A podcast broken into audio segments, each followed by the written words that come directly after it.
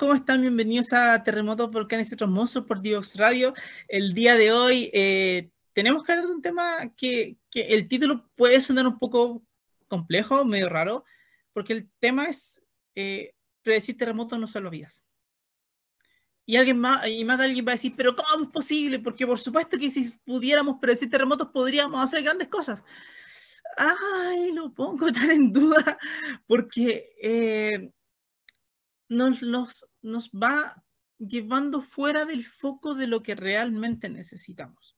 Entonces quiero conversar de esto con ustedes, eh, plantear el tema, porque a través de, de, esa, de, esa simple frase podemos comenzar a tener una idea mucho más clara acerca de, bueno, qué, cosas son importantes de los terremotos, o sea, ¿por qué los estudiamos en primer lugar? Y eso es súper relevante para poder ver exactamente qué es lo que nosotros podemos hacer eh, para poder estar mejor preparados, para poder entender cosas de mejor manera. Entonces, quiero partir de lo más básico de lo básico, el cómo se generan, que es algo que hemos dicho hartas veces en este programa, pero que no está de más repetirlo una vez más. Para tener un sismo, lo que necesitas es que dos, dos trozos de la corteza se deslicen uno respecto al otro de manera más o menos súbita. Eso con los terremotos rápidos, porque también existen los terremotos lentos cuando eso mismo pasa, pero pasa lentamente y no sentimos sismos. También existen terremotos lentos. Pero la cosa es que dentro de toda la dinámica de, nuestra, de, nuestras placas, la corteza se va moviendo y eso significa de que existe un deslizamiento entre los distintos bloques que hay. Entonces, si estás en una falla, por ejemplo, eh, y tienes un sismo, vas a tener un bloque que se va a desplazar uno respecto al otro. Si estás en una subducción, como nos pasa en Chile, una de las placas va a desplazarse respecto a la otra, aunque sea un trozo pequeño. Y cada vez que se genera un pequeño desplazamiento, se genera una pequeña ruptura del contacto que había entre estos bloques de roca y tenemos sismos. Eh, y con los sismos lentos es cuando esto pasa de manera lentamente, no súbitamente, y eso significa entonces de que lentamente se empieza a mover algo, se deforma todo, pero no sientes una onda. Bien, e, ese es un poco el, fenómeno que uno se enfrenta. Pero hay distintos lugares donde se generan los sismos. Están los sismos que se van generando, por ejemplo, en Chile, en la subducción de placas, hay otros que se generan en la placa que se va metiendo por debajo, que es la placa de Nazca, hay otros que se generan en fallas superficiales, y así, por ejemplo, hay otros que se, que se generan cerca de los volcanes. Y cada uno de ellos se siente distinto los, que estamos más acostumbrados son los sismos que se generan en la zona de subducción, que eh, pueden llegar a ser bastante grandes, con magnitudes muy fuertes, pero que también son sismos que eh, hacen vibrar el suelo en frecuencias relativamente bajas. Entonces significa que los sentimos muy fuertes porque son muy potentes, pero mm, de pronto no son tan destructivos como otras cosas que sí pueden serlo. Y ahí aparecen los sismos intraplaca, que son los que se generan muchas veces en la placa de Nazca que se está metiendo debajo, que generan una caída de tensión más grande y te dan un sismo con, que hacen mover el suelo con frecuencias más altas. Y eso sí hace de que se sienta mucho más potente un sismo, por, aunque sea de la misma magnitud que uno de, de subducción. También están los sismos en las fallas superficiales y ahí hemos hablado de lo que pasaría en una falla de San Ramón, por ejemplo, que también te podría generar tremendas aceleraciones en la zona cercana a la falla, que resulta que cuando tienes gente que vive ahí es un gran problema. Entonces, frente a eso, los sismólogos lo que, lo que hacen es estudiar los sismos para poder entender cómo se generan, qué es lo que hacen, eh, cuáles son las secuencias que, que terminan gatillando un sismo, y, ver un poco cómo esa información resulta útil para las personas, porque si vivimos en un espacio donde se generan estos terremotos, bueno, tenemos que ver nosotros también cómo eh, nos preparamos frente a la ocurrencia de ellos. Ahora bien, el asunto es que durante décadas y décadas y décadas y décadas, ustedes han escuchado más de una vez, de que un poco el santo grial de un, de, de un sismólogo es predecir un terremoto. Y la verdad es que no lo es. Primero, porque puede que nunca lo consiga. Y segundo, porque tampoco es muy importante. La lo que busca un sismólogo es entender la naturaleza del fenómeno. Eh, entender bien cómo se generan esos terremotos, cómo se sienten esos terremotos, qué efectos tienen los terremotos, identificar escenarios en los cuales, eh, escenarios de amenaza, es decir, si es que ocurre un terremoto de tal forma, ¿cuál es, ¿qué es lo que puede pasar en el entorno? Por ejemplo, si es que ocurre un terremoto en la zona costera de la quinta región, ¿cómo se va a sentir? ¿Qué es lo que va, qué es lo que, qué es lo que va a generar?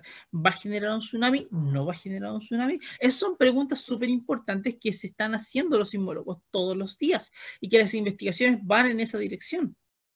Entender cuáles son las fallas activas del país, por ejemplo, porque no solamente las cosas pasan en la subducción de placas, sino que también nos vamos a las fallas cercanas. Y ahí es donde entonces uno se pone a ver que eh, existe una serie de estudios muy interesantes acerca de, de, cómo se van generando los terremotos, dónde, qué, qué mecanismos los gatillan. Ahí también entra lo que hemos hablado de los mitos que trabajamos la, la, última vez que nos vimos, y era que también uno busca entender qué cosas afectan a la generación de terremotos. Y si es que hay alguna, bien, pero si no la hay, bueno, no la hay. No es terrible. Entonces, esas son las preguntas que un sismólogo se va haciendo. Pero también dentro de todas esas preguntas, a veces aparece el tema de, oye, la temporalidad. ¿Cuándo, va a, ¿Cuándo puede ocurrir un terremoto? ¿Cuándo se puede gatillar un terremoto? Y claro, académicamente tiene, tiene harta gracia poder buscar eh, señales que, que te digan cuándo puede ocurrir un terremoto, pero pensemos que para predecir, para realmente predecir, tú necesitas dar varios pedazos de información que no son sencillos. Mm, no son sencillos para nada. El primero es que tienes que decir dónde ocurre un terremoto. Y eso no es tan fácil porque por más de que, o sea, no, no es una información media compleja porque por más de que tú digas, por ejemplo, eh, dónde va a ser el epicentro de un terremoto, el epicentro no necesariamente te va a indicar la zona de mayor daño de un terremoto. Recordemos, por ejemplo, que en el terremoto de 1960 el epicentro se genera cerca de Lumaco, pero las zonas donde más se deslizan las placas es cerca de Puerto Saavedra y cerca de Valdivia y cerca de, cerca de Ancud inclusive. Entonces, no es una cosa de que el epicentro sea tan relevante, sobre todo para los terremotos grandes. El terremoto del 2004 en Indonesia no era un terremoto donde el epicentro fue la zona donde más se movieron las placas. Comenzó ahí, las zonas que las partes que más se movieron estaban en otros lugares.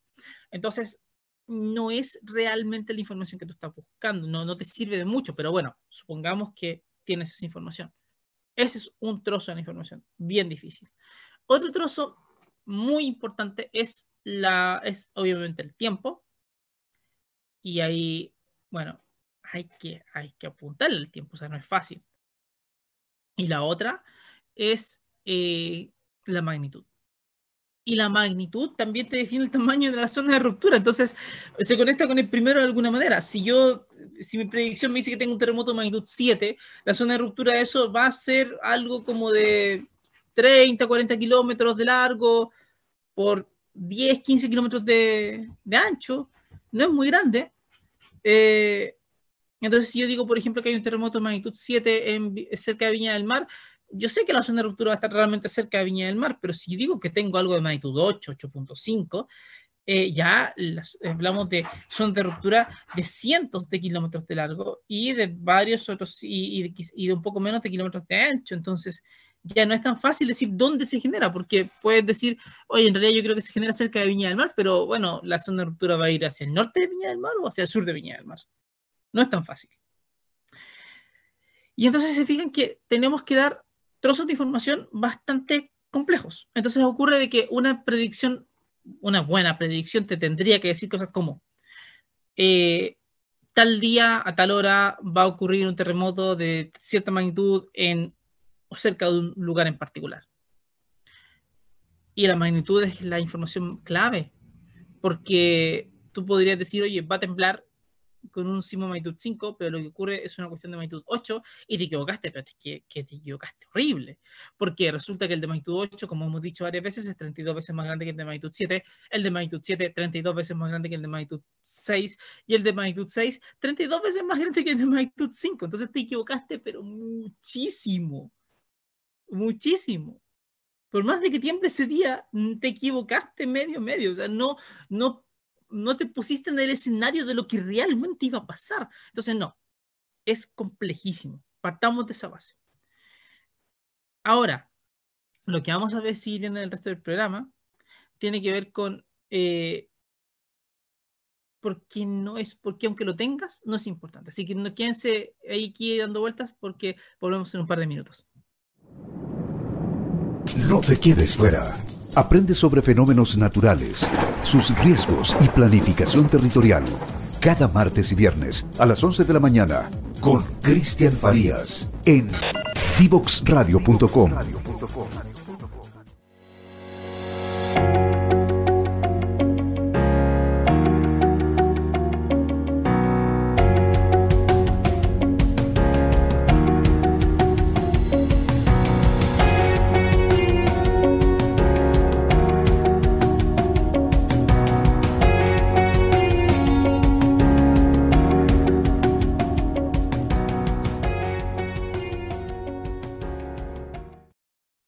te quedes fuera.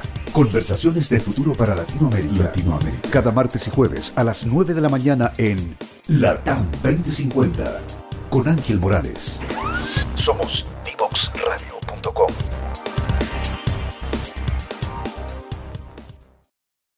Continuamos en Terremotos, Volcanes y otros monstruos por Divox Radio y hoy día estamos hablando acerca de que, bueno, predecir terremotos no salva vidas.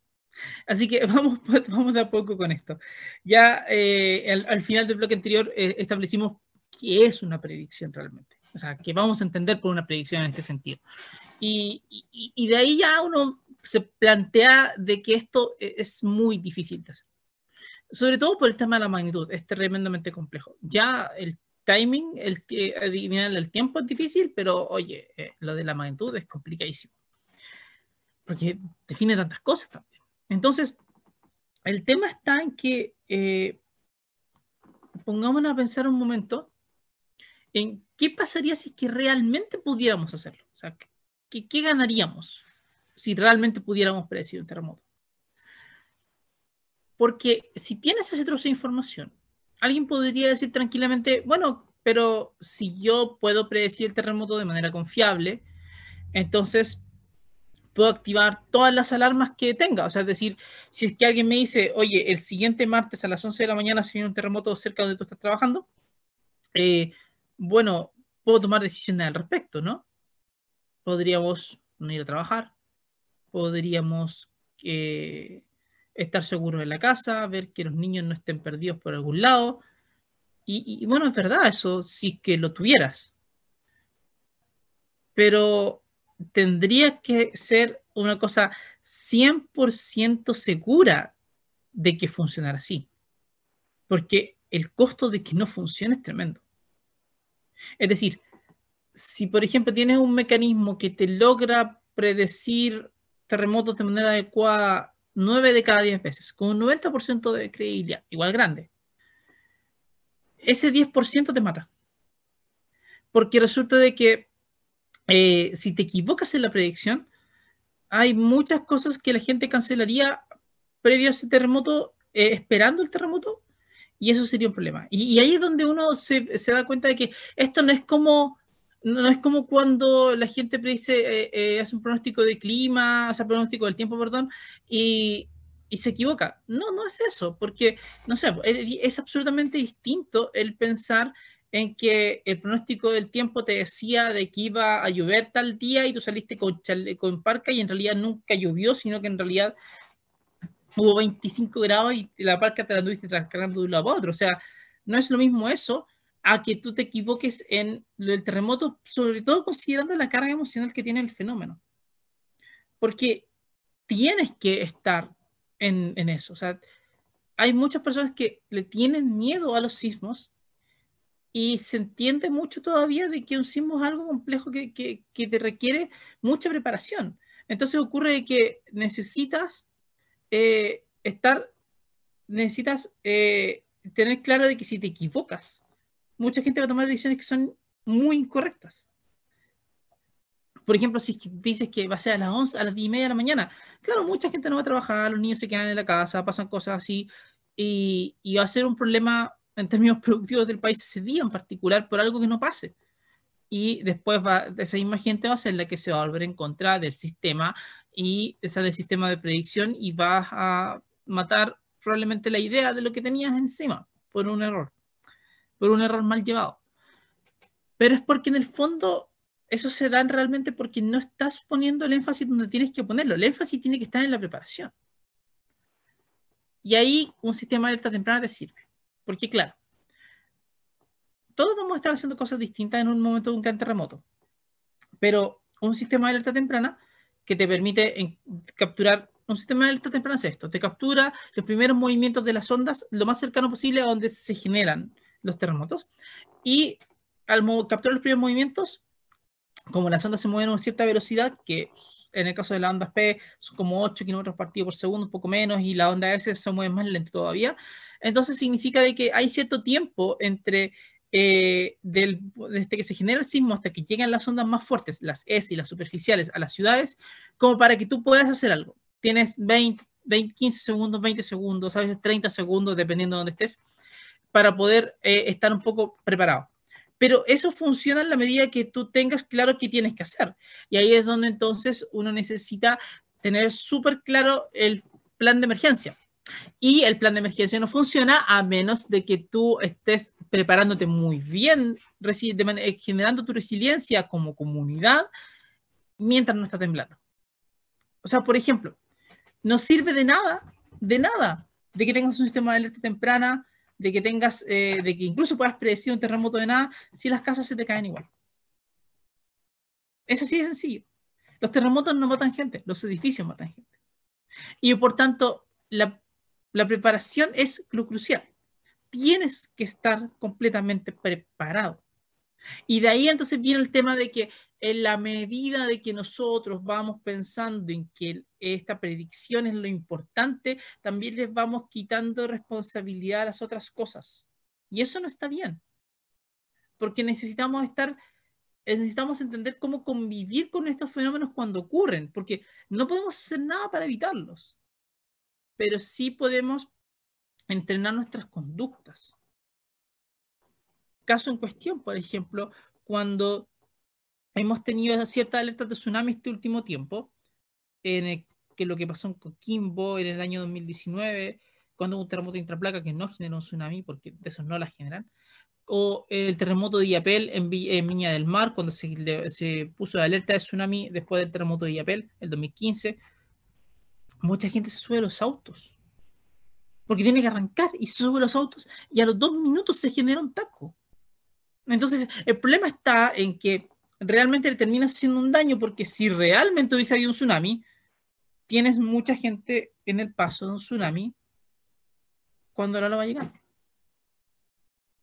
Y eso es porque no sabe responder bien. Pero aparte, después uno se, pone a uno se empieza a hacer las preguntas, oye, pero en ciertos lugares cuesta arrancar.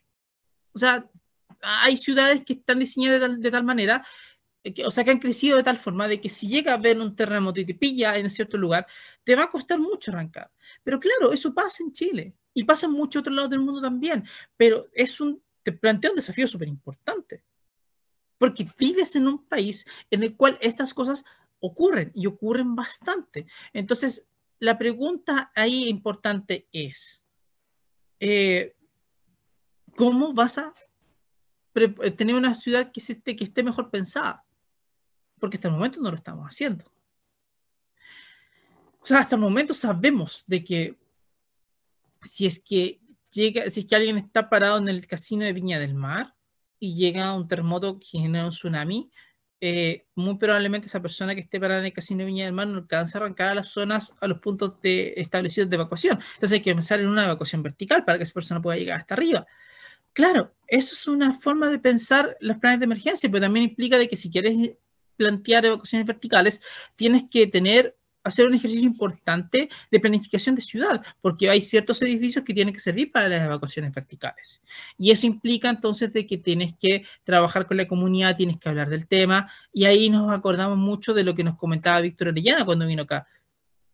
Bueno, ocurre que en su momento, cuando se cumplieron eh, para el año 2020, cuando se cumplió otro año más del terremoto de 1730, que generó un gran tsunami en lo que es el, en donde está Viña del Mar ahora y donde está Valparaíso ahora, Bueno, en, esa época Valparaíso también estaba ahí. Eh, bueno, ocurre que cuando llegan las personas a, llegan fundaciones y, una serie de, de, académicos con la intención de poder rememorar esto, de parte de la, de la Municipalidad de Valparaíso les abrieron las puertas, dijeron, ok, hagamos la conmemoración, veamos qué tipo de acto podemos hacer, dónde lo podemos hacer, pero la gente de Viña del Mar no quiso. Ojalá con la nueva administración cambie, pero la gente de Viña del Mar no quiso. Entonces, no genera memoria. O sea, ya la ciudad de Viña del Mar, por ejemplo, no tiene memoria de lo que ha pasado antes, pero ahora no la generas, no, no haces el ejercicio de generar una memoria. Y no lo haces porque tienes otros intereses. Intereses, por ejemplo, el tipo de que esto ahuyenta el turismo, de que hay plata que, hay que cuidar más, que hay que hacerlo ahora, hay que cuidarla ahora y que el terremoto un poco está como en el futuro de alguna manera. Y entonces ahí es donde uno dice, mm, no, esto no nos va a funcionar, porque significa de que en todas estas décadas que eh, eh, han, estado pasando ahora desde que somos más conscientes de que los terremotos ocurren y que son importantes, eh, entonces mal estamos el tiempo, o sea, no, no estamos realmente hablando de, sobre los terremotos, preparándonos frente a lo que puede pasar con uno, estableciendo regulaciones claras acerca de qué se puede hacer y qué no en las zonas costeras, por ejemplo, y por lo tanto, eh, cuando venga el terremoto nos va a pillar mal parados. Y eso es terrible. O sea, yo puedo hablar con mi familia en Viña del Mar y no van a saber muy bien qué va a pasar con sus casas cuando, cuando venga el siguiente gran terremoto. Y lo tremendo de esta situación es que fíjense que todos los problemas que les menciono son problemas que se atacan ahora. O sea, son problemas que se deben ir trabajando mientras estamos hablando ahora. El entender de que somos un país, un tiembla, sí, ya vale, lo tenemos todo claro, pero realmente hacemos algo al respecto. Porque ahí están las toma de decisiones importantes.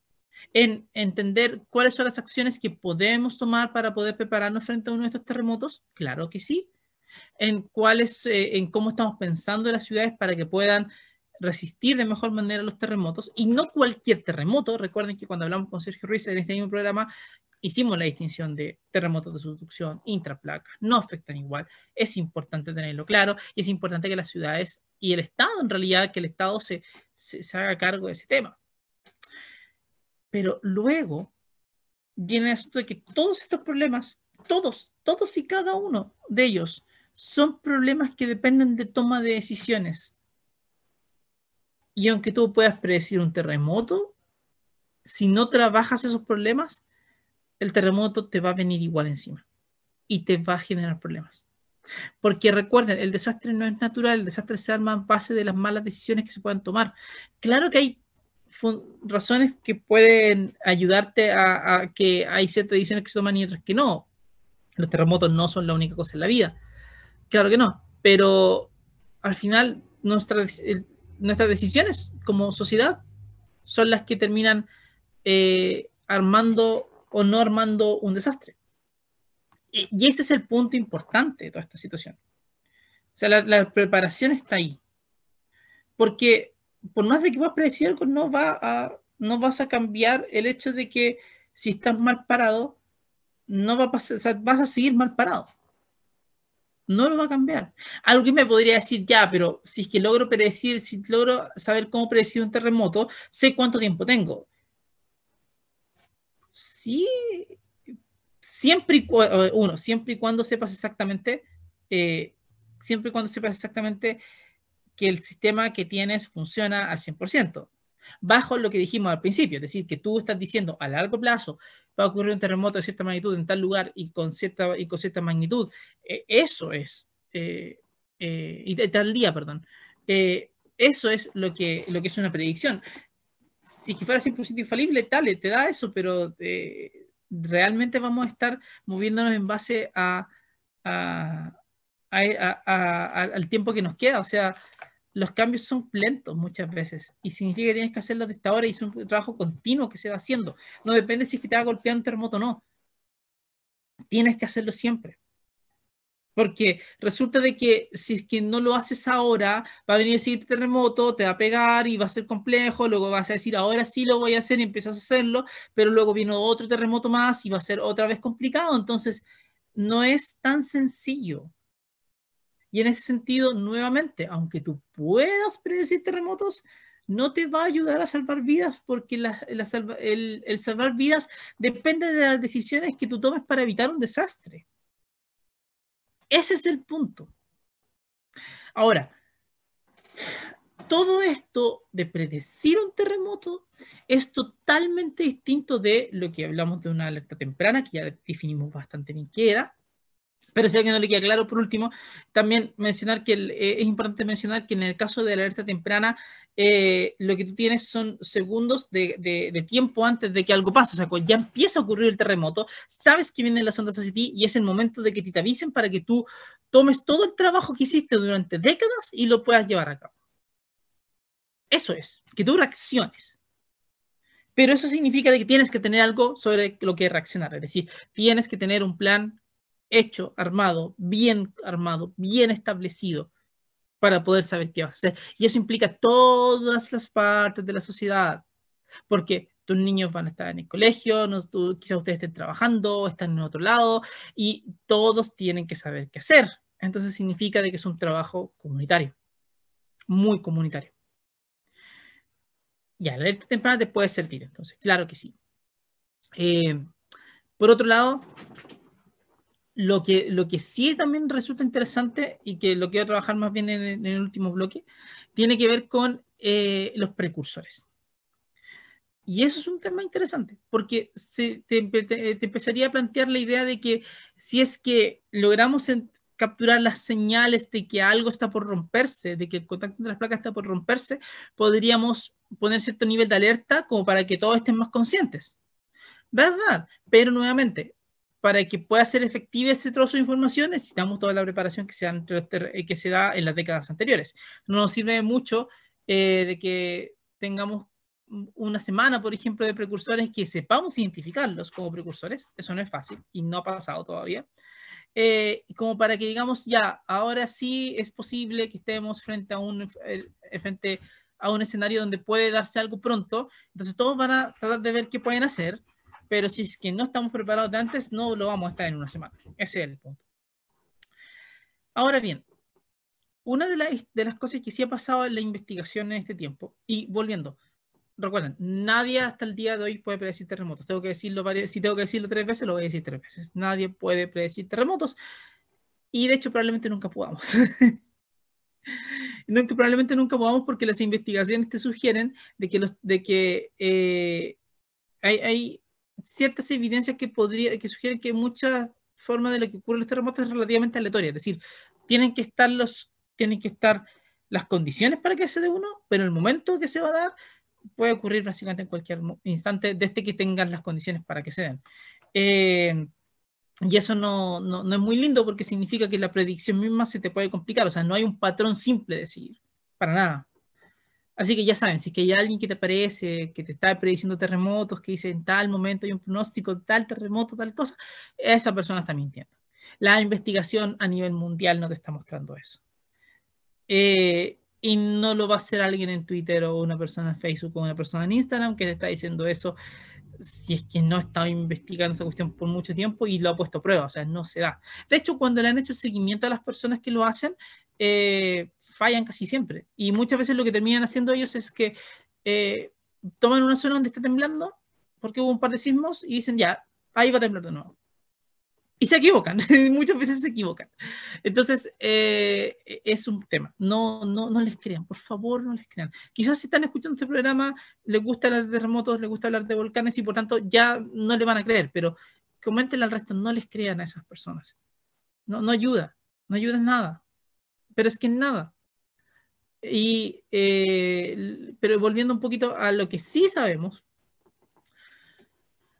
sobre todo en las zonas como la subducción en Chile o estas zonas donde se generan grandes terremotos, lo que sí se ha visto eh, al instalar distintas eh, estaciones geodéticas que te van mostrando cómo se deforma el terreno, cómo se deforma el suelo, es que se ha podido encontrar evidencia de dónde son las zonas que están bloqueadas, donde las placas no se están moviendo, en vez de deslizarse, se están pegadas en el contacto entre ellas y están acumulando tensión. Entonces tú puedes establecer cuáles son las zonas donde se está acumulando más tensión o no, y a partir de eso tú puedes establecer escenarios.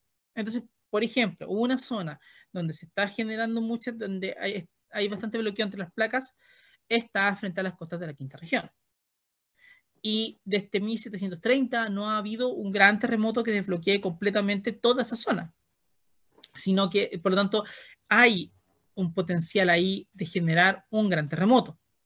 Y ese gran terremoto puede ocurrir ahora, porque ya están varias condiciones como para que puedas tener un terremoto de magnitud 8.4, por ejemplo, o quizás en 20 años más, o en 5 años más, o en 10 años más. Eso no lo sabemos, pero sí se está, está o menos establecido. Y de hecho, ese tipo de estudios son los que han ayudado a poder entender zonas donde se pueden dar terremotos y que han logrado poner el foco ahí. Por ejemplo, la zona del terremoto del 2015 de Yapel estaba bloqueada y se sabía que estaba bloqueada y por lo tanto se sabía que podía tener un terremoto y se dio ahí lo que pasó en el norte. El norte hace rato que se viene, se viene viendo de que no hay, no hay grandes terremotos, no había grandes terremotos ahí en la zona, a, previo a 2014 me refiero, y que las placas estaban bastante bloqueadas. Y así que la, el anticipo, no, esto no es una predicción. El resultado de, las, de, de, de la investigación te decía, te establecía un escenario en el cual tú puedes tener terremotos acá puedes tener un terremoto chico como el del 2014 y otros más grandes en el futuro. Puedes tener unos gigantes de una sola vez, pero todavía hay mucha parte bloqueada de las placas en el norte de Chile. Entonces, todavía puedes tener un gran terremoto. El terremoto de, de 2014 no te libera toda la tensión que tienes acumulada en el norte grande, ni de cerca. La zona de Atacama también está bastante bloqueada. Y así se va viendo. Y, quizás el, el, caso más icónico, y que también es uno de los casos más, eh, más tristes quizás de todos, es que durante una década previa al 2010 la gente se puso a estudiar la zona de entre Pichilemu y Concepción para ver cuál era la deformación en esa zona porque hace mucho que no ocurría un gran terremoto ahí. Pues bien, lo que pasó fue que se dieron cuenta de que toda esa zona estaba bastante bloqueada y eh, con el tiempo fueron los investigadores fueron estableciendo qué tipo de terremoto podía haber, cuál, esa, primero establecer si es que realmente estaban bloqueadas las placas, luego cuán bloqueadas podían estar y luego qué tipo de terremotos podían tener y el año 2009 se publicó un artículo científico diciendo de que en el peor escenario de lo que podían tener hasta el momento, eh, se podía tener un terremoto de magnitud 8.5 que liberara mucha tensión acumulada. Y ocurrió uno de magnitud 8.8 meses después de que se publicó el artículo. Entonces, eh, es un, uno de estos casos donde justo el anticipo del escenario, la construcción del escenario de amenaza, resultó ser relativamente parecido a lo que ocurrió finalmente. Eh, pero nace de la investigación consensuada, con harto trabajo detrás, eh, y con mucho ensayo, con mucho ensayo y error acerca de las ideas que pueden funcionar para poder establecer qué es lo que podría pasar con un gran terremoto y si es que la zona está o no está en condiciones de tener un gran terremoto. Entonces, todo eso es lo que realmente hoy día sabemos. Y hay muchas otras maneras de verlo, no solamente con estaciones de GPS, se puede ver con, eh, con, con interferometría satelital, con INSAR, se puede ver también con eh, bueno, con, con más estaciones de, GPS eh, y también con ciertos sismómetros que te ayudan un poquito a poder entender dónde están generándose los sismos en este momento, o sea, cuáles son los sismos chicos que se están generando, si es que se están generando o no. Pensemos de que si está, la, cuestión es la siguiente, si es que la zona está bloqueada, la pregunta es cómo se va a ir desbloqueando. Va a empezar de a poquito con una serie de sismos que luego van a empezar a desbloquear, desbloquear, desbloquear, hasta que de repente, ¡pum!, desbloqueas todo o vas a tener solamente una secuencia de sismos y luego no mucho más, otra secuencia y no mucho más. La hipótesis que mucha gente maneja hasta el día de hoy es que eh, después de un gran terremoto, pensemos en un 1960, por ejemplo, las placas se van a reacomodar, van a empezar a acumular tensión y se van a bloquear. Y se van a empezar a bloquear, por tanto, después de un tiempo ya no vas a tener grandes terremotos. Pero cada cierto rato, mientras se van mientras se bloquean, van acumulando tensión y alguna parte como que se mueve un poquito. Y mientras se empiezan a mover, se generan sismos y eso te va hablando de que vas ya en una etapa donde de a poco vas a ir liberando parte de la tensión de a poquito, pero que la gran tensión todavía se sigue acumulando. Es decir, se dio el terremoto de, de Chiloé el 2016 en la zona de, el, de 1960, del terremoto de 1960, pero eso no dice que estemos inhibiendo el siguiente gran terremoto. Va a seguir acumulando tensión toda, toda, toda la zona, pero ya sabemos de que al menos ahora sí podríamos estar esperando terremotos de magnitud 7.5 por lo menos, porque ya hay condiciones para que se generen algunos de esos. Por más de que un terremoto de magnitud 7.5 es súper chico en comparación con el terremoto grande. Entonces, esas son las cosas que sí sabemos al día de hoy. Y eh, ahí es donde, de nuevo, el trabajo va orientado a entender cuál es el escenario de amenaza porque después con esa información, como sociedad tenemos que ir tomando decisiones sobre qué vamos a hacer al respecto de ello. Así que volvemos un poquito sobre eso en el siguiente bloque de terremotos, volcanes y otros monstruos. No te quedes fuera. Conversaciones de futuro para Latinoamérica. Latinoamérica. Cada martes y jueves a las 9 de la mañana en LATAM 2050 con Ángel Morales. Somos divoxradio.com.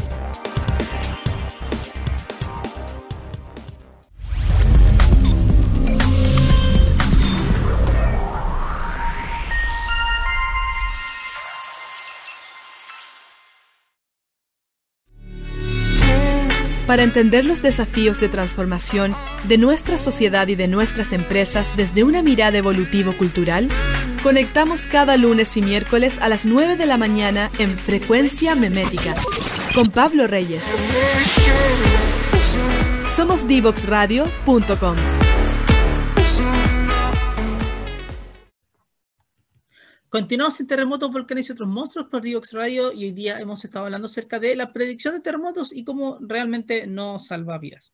Pero esto nos lleva obviamente a conversar acerca de, temas que son súper relevantes, acerca de, bueno, que, sí salva vidas, o sea, cuáles son las cosas que realmente son importantes.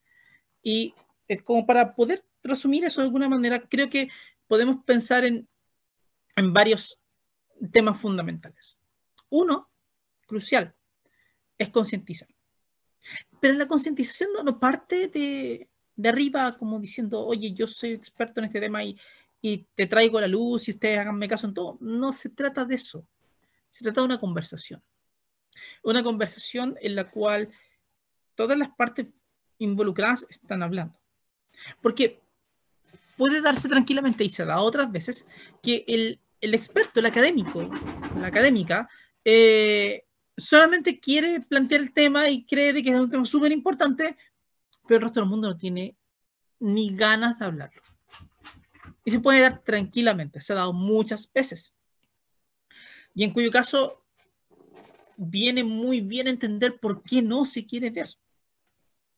Porque claro, yo puedo plantearles a ustedes tranquilamente de que el objetivo final es que nosotros podamos convivir con los terremotos. Dale. Pero realmente todo el mundo tiene esa, ese objetivo claro. Quizás no, quizás sí. Esas preguntas son las que uno tiene que ir haciéndole a las personas. Claro, cada vez que tú vas a conversar, cada vez que uno le toca conversar con más personas, todos dicen que es importante, todos te lo, lo plantean como relevante. Pero ¿qué acciones estamos tomando al respecto? Ah, ¿Quién es el ente responsable de todas estas cosas? Y, sobre todo, y esto también es muy relevante, o sea, cuando pensamos en las acciones que vamos a tomar para poder eh, vivir de una manera más resiliente, eh, bueno, ¿quiénes la van a ejecutar? Eh, ¿Quiénes son las personas que más van a tener que hacer cosas? Y eso nos lleva a preguntas que son a veces bien incómodas. Por ejemplo, eh, ¿por qué estamos construyendo en zonas de inundación de tsunamis aunque sabemos de qué ocurren ahí? ¿Qué cosas estamos construyendo ahí? No da lo mismo construir una casa de veraneo que construir la única casa que tiene esa familia en ese lugar, por ejemplo. Entonces, eh, ¿qué es lo que estamos haciendo ahí? La verdad es que en la práctica es el mercado el que define la planificación territorial, en la mayoría de los casos en Chile. Y eso significa entonces de que si hay un interés económico, se puede hacer algo y se va a hacer algo. Pero ante eso es donde uno debería plantear que, bueno, no necesariamente tendría que ser así. Pero eso es, una, es un tema que no solamente depende de un académico, es un tema que depende de la sociedad como por completo, porque obviamente eh, tú también necesitas vivir y llevar adelante tus actividades económicas para poder tener, para poder hacer todo lo que necesitas hacer en, en, tu, en tu vida, con tu familia, con tu gente, con todos. Entonces, esos temas son muy relevantes. Y por eso es que se hace tan necesario poder partir con esta conversación, porque tienes que entender el contexto donde estás parado. Y esto no solamente pasa con los terremotos, esto pasa también con los volcanes y entender qué es lo que pasa con cada comunidad. Por supuesto que las complejidades de eh, la gente que vive en Puerto Saavedra no son las mismas complejidades de la gente que vive en Viña del Mar. De partida las personas son distintas, los grupos de gente que llegan a cada uno de los lados son distintos también, las actividades económicas son distintas, el nivel de conciencia que se tiene también es distinto pero creo yo que lo fundamental es que no rehuyamos el tema, sino que partamos hablando acerca de esto.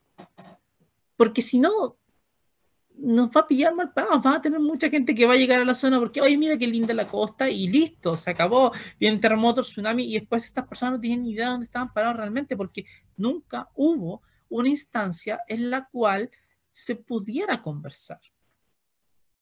Pero eso también requiere de que las autoridades quieran conversar por más de que yo concientice, si no tengo involucradas a las autoridades, a los tomadores de decisiones, dentro de todo esto, no voy a funcionar bien. Y ahí es donde se plantea siempre que, bueno, las comunidades son, son muy importantes y, el empoderamiento de las comunidades es muy relevante. La construcción un poco de abajo hacia arriba es relevante. Porque eh, tienes que ir poniendo estos temas.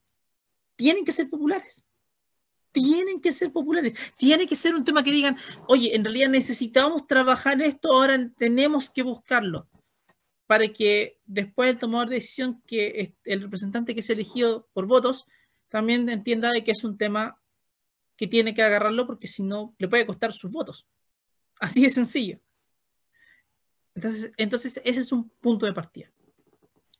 Luego, el análisis, con eso tenemos que seguir con el análisis de cuáles son las actividades que llevamos a cabo en, las zonas costeras, en las zonas que están más potencialmente afectadas ante los terremotos y por qué. Y ahí es donde nos tenemos, terminamos de colgar de la información que ya existe y la investigación que ya existe acerca de cuáles son las zonas que están más propensas a un terremoto grande, por ejemplo, siendo que hay otros terremotos de que no son de subducción que nos cuesta más verlos, pero por último, tener claro cuáles son estas amenazas. Y a partir de eso, cambiar planos reguladores, eh, establecer claramente qué se va a construir dónde, eh, qué actividades se van a llevar a cabo, todo lo demás. O sea, todo eso tiene que partir de ese primer análisis que se hizo antes, que nace de la concientización de dónde uno está parado. O sea, eso es súper relevante. Y eso se va haciendo durante décadas. Es un trabajo muy largo, muy, pero muy largo. Y es un trabajo donde se pelea contra la falta de memoria. Porque en la medida que va pasando el tiempo y ya vas teniendo cada vez menos y menos em, contacto con las personas más eh, con las personas más viejas que vivieron el, el, último gran terremoto en la zona, bueno, se te va olvidando qué pasó en la zona. Se pierde eso. Y en la medida que se pierde eso, la información con la que se cuenta para poder tomar decisiones es incompleta. Y necesitas tener toda la información posible. Si es que hay una buena descripción de lo que pasó en un terremoto, es tu base para lo que va a pasar después, para poder entender qué puede ocurrir. Y ahí es donde se hace tan importante ir teniendo esta conexión con las personas que vivieron las cosas. Entender, escuchar, saber qué es lo que pasó. Porque esos son, las, son, esos son los relatos que después te van a alimentar eh, te van a poner al día, en definitiva, de lo que puede pasar. Más aún cuando vivimos en un mundo donde la gente llega a vivir en una ciudad durante un tiempo y después se va. Entonces, la idea es que uno se pudiera conectar bien con la gente que vive en la ciudad, aunque tú no hayas nacido ahí, aunque no hayas vivido mucho tiempo ahí, pero que te conectes con el entorno, que tengas una especie de simbiosis con el entorno, bien armado, que seas parte de la comunidad. Y eso nos lleva a ese otro punto, que hay que ser parte de la comunidad. Eh, eh, la suma de esfuerzos, de esfuerzos individuales acá no nos va a llevar a muchos lugares. Tiene que ser algo más conjunto. Porque eh, imagínense de nuevo, si alguien llega a una zona, se pone a vivir, se instala con un, con un negocio en un lugar y no tiene claridad acerca de dónde está, Bueno, si no está la información a mano, o si la información que está a mano es insuficiente, también tenemos que tener eh, el relato local de las personas que hablan acerca de qué ha pasado para que esa persona entienda y podamos seguir buscando más información. Y ahí también entramos la, la gente de la academia, que tenemos que poner todo esto en los términos más simples posibles para que cualquier persona los pueda entender. Porque de ahí nace todo, o sea, de, de ese análisis, de esa conversación, es que nace lo que sigue. Por eso es tan importante. Y si se fijan, nada de eso tiene que ver con la predicción de terremotos. Absolutamente nada. Ahora, obviamente, hay cosas de investigación que son súper relevantes todavía y que van a seguir siendo súper relevantes. Por ejemplo, la búsqueda de precursores es relevantísima. Hemos tenido gran, altos terremotos que han venido, eh, que, que, han tenido secuencias de sismos precursores, por ejemplo. Es decir, varios sismos que han ocurrido antes del gran terremoto. Por, pero en el momento mientras estás en la secuencia no puedes decir si es que esto es un precursor de algo o no, porque no podemos predecir terremotos, porque no sabemos eso. Y porque realmente eh, son tan complejos de que no, no sabemos exactamente cómo van a seguir las secuencias. Y ahí es donde entonces los precursores sí te pueden ayudar mucho a que uno se ponga alerta, si es que lo sabemos entender como algo que podría, como lo que son, como esa secuencia de precursores. Esa investigación es súper interesante. Hay mucha gente estudiando precursores. Y también es súper interesante eh, que no sean solamente precursores sísmicos. Hay gente que ha visto eh, que de pronto se generan como ciertos cambios en, el, eh, en campos magnéticos antes de los terremotos grandes o cambios de campo eléctrico antes de los terremotos grandes. pero hay que seguir investigándolo. O sea, hay que, no es que una cosa, no es que uno puede predecir, nadie puede predecir todavía, pero sí como que uno puede ir viendo, mira, hay ciertas señales que te están indicando que hay cierta inestabilidad y que podría ser de que en algún momento se genere un terremoto donde ya sabemos que se puede generar. Eh, como eso, o sea, ese tipo de cosas eventualmente se puede hacer, pero eso no es predecir, porque no sabemos exactamente de qué tamaño va a ser el gran terremoto que se va a dar, eh, cómo va a ser, cuándo va a ser, no, no lo sabemos. Pero de nuevo, y volviendo al tema inicial de este programa, nada de eso es importante para salvar vidas. Nada. Lo que es importante para salvar vidas es cómo nos preparamos, es cómo convivimos con este fenómeno, cómo entendemos lo que podemos hacer de tal forma de que cuando llegue el momento estemos bien armados, de que estemos bien parados y que podamos hacer lo que tengamos que hacer, que el sistema de alerta temprana funcione lo mejor posible para que nosotros podamos estar funcionando bien, para que podamos salir de las escaleras, para no estar que nos encuentre un lugar donde nos podemos caer, por ejemplo. Todas esas cosas. Pero eso lo podemos hacer en el momento. Pero todo eso viene acompañado de un trabajo concienzudo, muy concienzudo, en las décadas que tienes entre los grandes terremotos. Así que ese es un tema importantísimo, muy relevante. Y creo que eso es lo con eso los quiero dejar pero ese terremoto no salva vidas. Son nuestras decisiones las que lo hacen. Así que les agradezco mucho por estar con nosotros el día de hoy. Nuestras redes están acá abajo. Como siempre saben, estamos en todos lados. Estamos en Facebook, estamos en Instagram, estamos en Twitter. Nos pueden escuchar después eh, por, por Spotify, por SoundCloud. Nos pueden ver esto en YouTube. Así que les agradezco mucho el tiempo de hoy y les deseo que tengan una muy buena semana. Que les vaya muy bien. Chao, chao.